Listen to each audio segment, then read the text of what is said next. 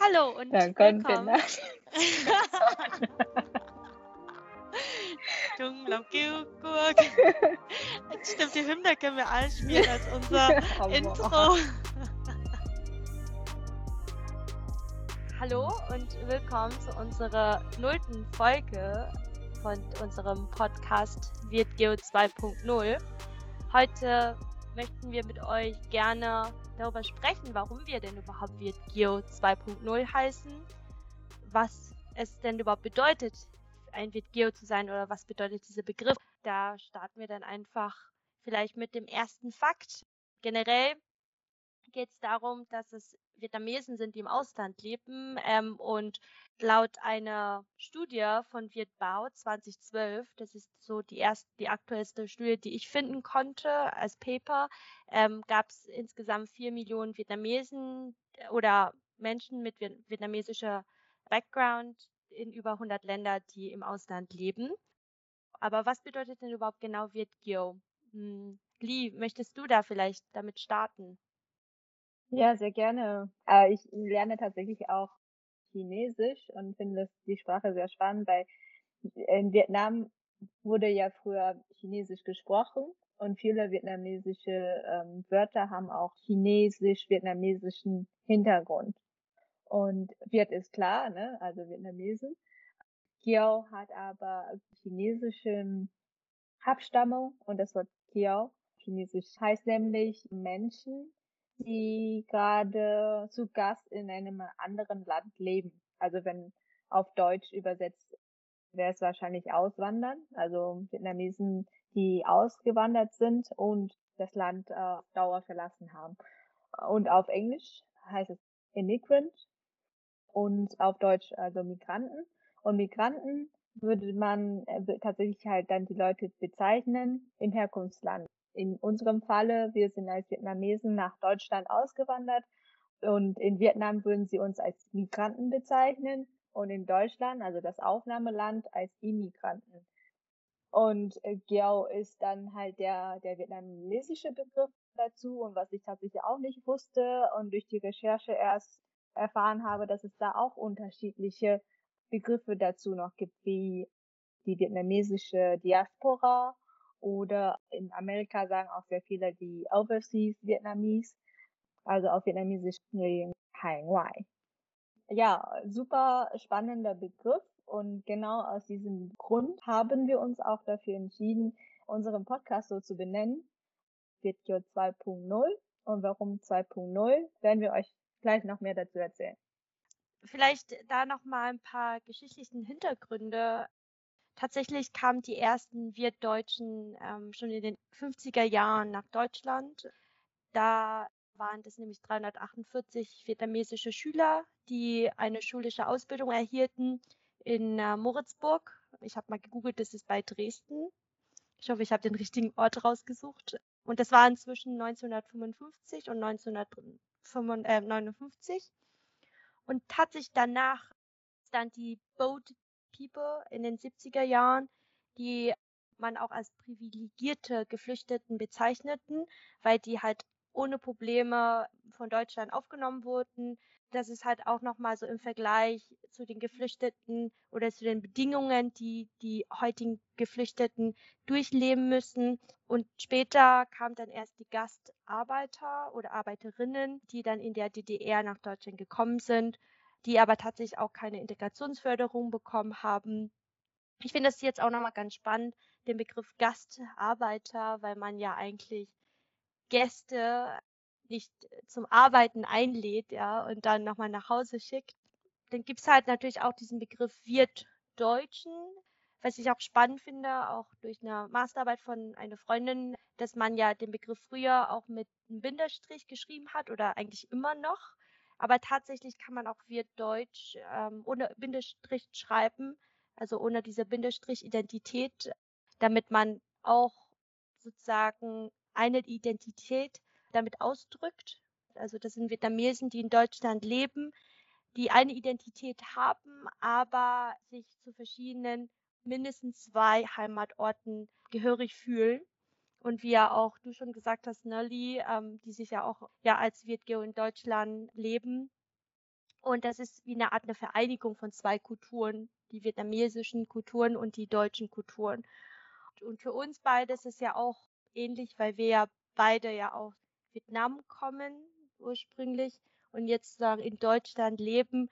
Und ich würde schon sagen, dass wir uns als, oder ich mich zumindest als wir Deutsch bezeichne. Ich weiß nicht, wie, wie es für dich ist, Lee. Würdest du dich dann auch schon als wir Deutsch bezeichnen?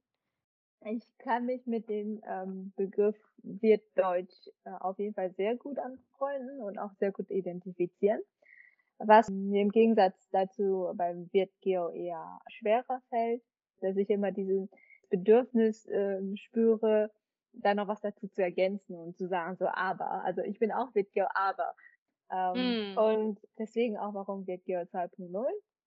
Weil ich gerne damit auch eine neue Identität für diese für diesen Begriff erschaffen möchte. Also Wirtgeo 2.0 mit der zweiten Generation, so wie wir, sind auch sehr viele Vietnamesen oder Wirtdeutsch, die mittlerweile in Deutschland geboren sind und aufgewachsen sind, sich irgendwo trotzdem die vietnamesische Abstammung zugehörig fühlen und aber nicht direkt als Vietgeo bezeichnen würden.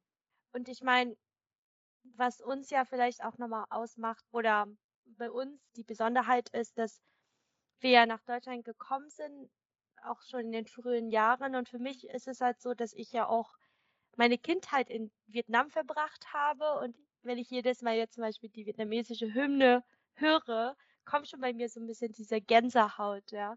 Und aber auf der anderen Seite. In, mein... in, uns fließt schon ein bisschen Kommunistenglut, ja. ja, genau. Genau. Und ja, es ist, es ist tatsächlich so, dass ja auch in Vietnam diese ganzen Geschichten aus dem Krieg noch sehr viel wiederholt wird, dass es uns wirklich immer vors Auge geführt hat, was der Krieg mit uns gemacht hat, obwohl wir ja nicht die Kriegsüberlebenden sind oder zumindest die den Generation Krieg nicht, sind, ja.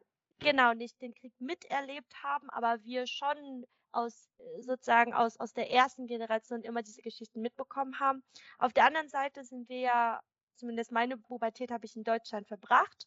Das ist ja für mich schon so fast meine zweite Lebenshälfte und auch, wie du schon sagst, ja, in mir dieses kommunistische Blut äh, fließt. Auf der anderen Seite ich aber jetzt schon so lange in Deutschland lebe, dass ich schon sagen kann, ja, ich bin die zweite Generation Wirtgeo, die aber mit der ersten Wirtgeo-Generation aufgewachsen sind aber von Lebensabschnitt her eher mit der zweiten Generation, also mit den Kindern von denen, die jetzt als Geflüchteten oder auch als Gastarbeiter nach Deutschland gekommen sind, mit denen sind wir sozusagen in dem gleichen Lebensabschnitt, sind mit denen zur Schule gegangen, haben Abitur gemacht und ähm, ja, und das ist so, diese Mischung bei uns finde ich ganz spannend.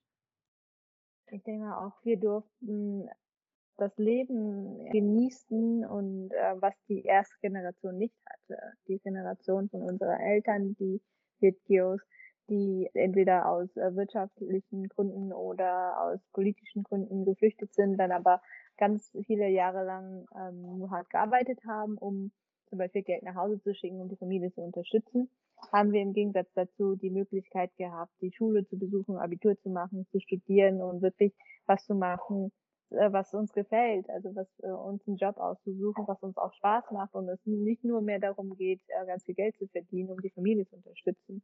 Und das, das macht mich dazu, dass ich mich eher mit der zweiten Generation ähm, identifizieren mhm. würde.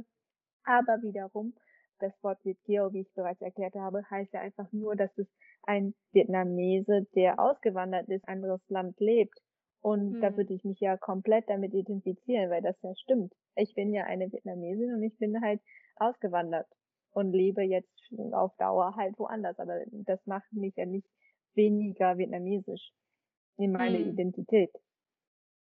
Definitiv.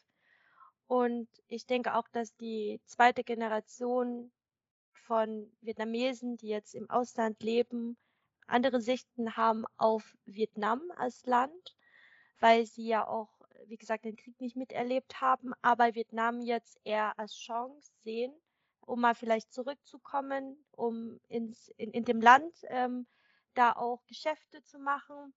Vietnam schafft ja jetzt auch viel mehr Anreize für die zweite Generation wird Geo, dass man dann auch dort sagt, man darf Land besitzen, man darf dort investieren. Man hat jetzt nicht mehr dieses sozialistische Denken, was man ja mal eigentlich früher hatte, dass nicht jeder reich sein darf, sondern alle, es muss alles gut verteilt sein. Ja, also nicht dieses kapitalistische Denken. Und ich glaube, das ist für uns, dass wir, okay, wir können wieder zurück nach Vietnam. Das Land hat was zu bieten, als er die Generation, die gesagt, die dann irgendwann gesagt haben nach dem Krieg, wir müssen jetzt raus aus Vietnam und auch zum Beispiel, wie wir auch vor dem Podcast uns unterhalten über die Südvietnamesen, die ja zum Beispiel auch vor vor dem Kriegsende teilweise, also viele sind ja nach in die USA gereist, die ganzen Südvietnamesen geflüchtet, genau.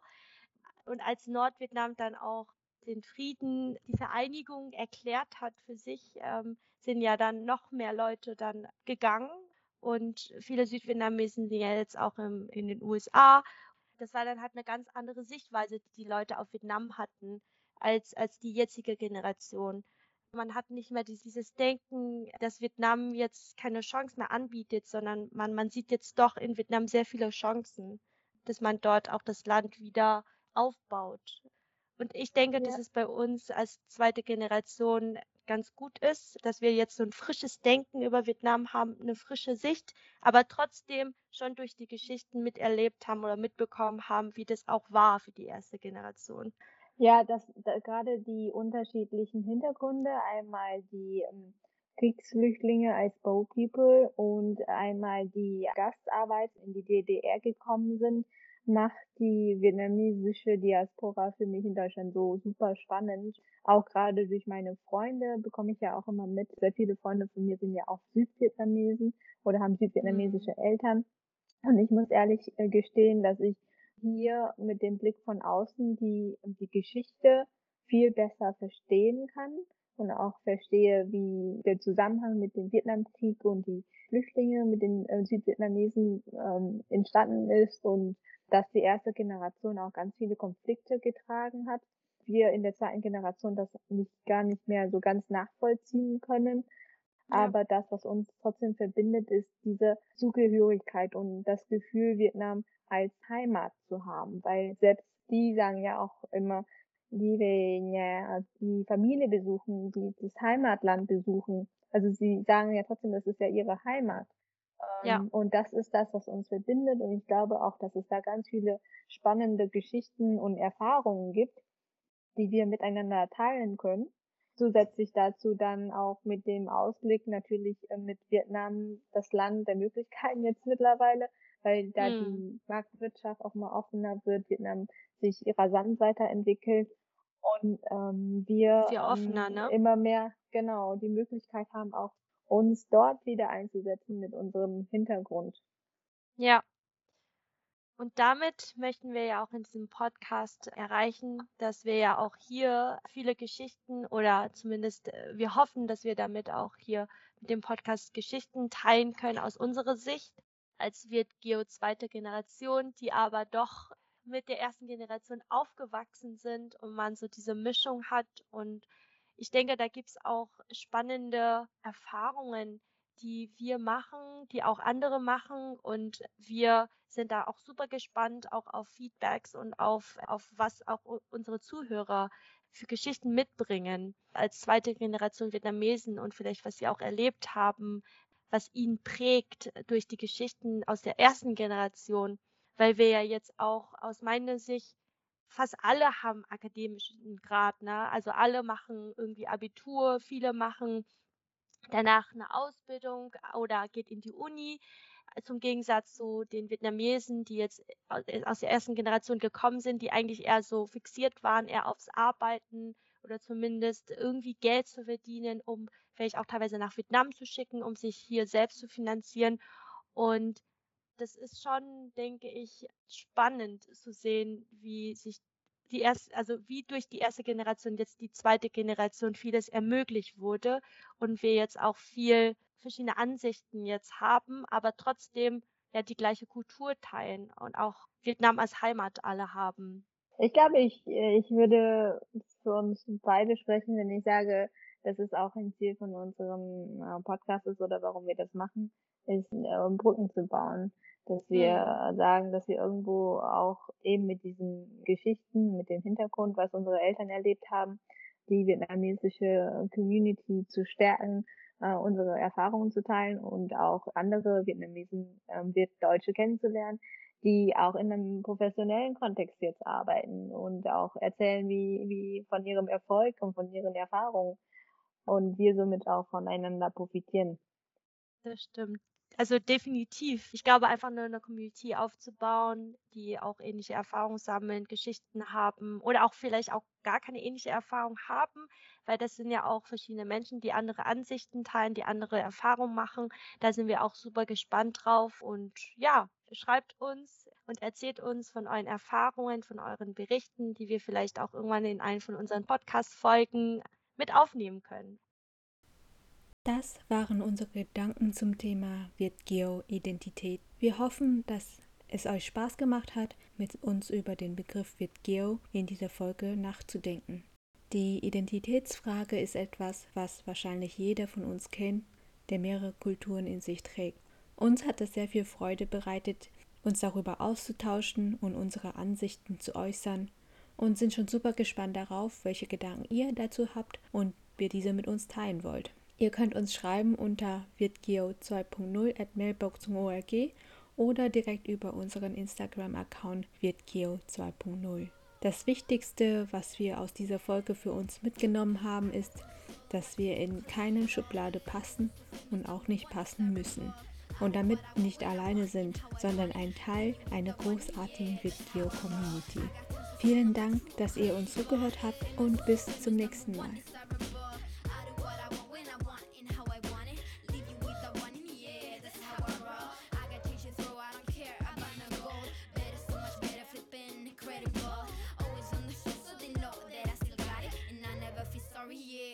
The world.